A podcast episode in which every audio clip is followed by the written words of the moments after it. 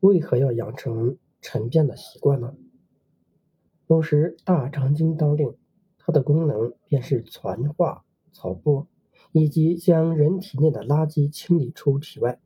每天按时排便，就可以减轻大肠经的负担，达到润肠排毒的养生效果。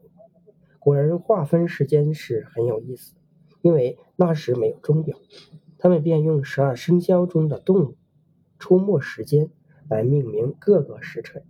到了汉代，人们又将十二时辰命名为夜半、鸡鸣、平淡、日出、时时、午中、日中、日失、辅时、日入、黄昏、人定。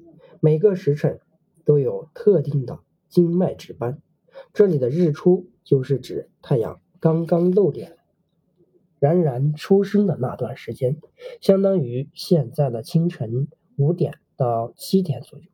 用地支来表示就是卯时，卯时轮到谁值班呢？这时大肠经该上班了。《素问·灵兰秘典论》中认为，大肠者。传导之官，变化诸焉。传导之官就是运输大队长。这个大队长专门运输我们体内的草布，也就是将人体内的垃圾清理出去。食物进入人体之后，在小肠进行消化并升清降浊，水谷精微等营养物质经过脾的运化而布散全身，供养脏腑。食物残渣。则下降到大肠，大肠再进行最后一道程序加工，将残渣中的部分水液吸收，这样经过造化后的草波便成为了大便，通过波门也就是肛门将其排出体外。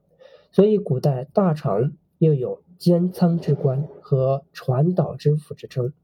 可别小看我们体内的这位运输大队长，你可得小心伺候。否则，身体就会出毛病。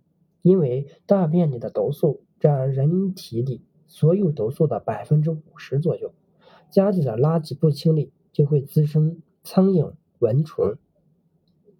体内的垃圾不能及时排出，就会给细菌提供繁衍的温床。时间久了，人体就会生病。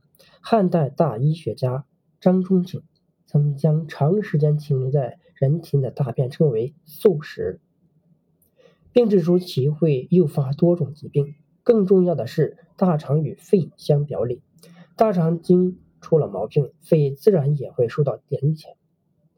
肺主皮毛，若大肠经出问题，我们的脸上就会冒出许多小痘痘，面色也会变得暗淡无光，这可让爱美的女士们大伤脑筋。所以，为了我们自身的健康，也为了我们的颜面问题，一定要照顾好大肠经。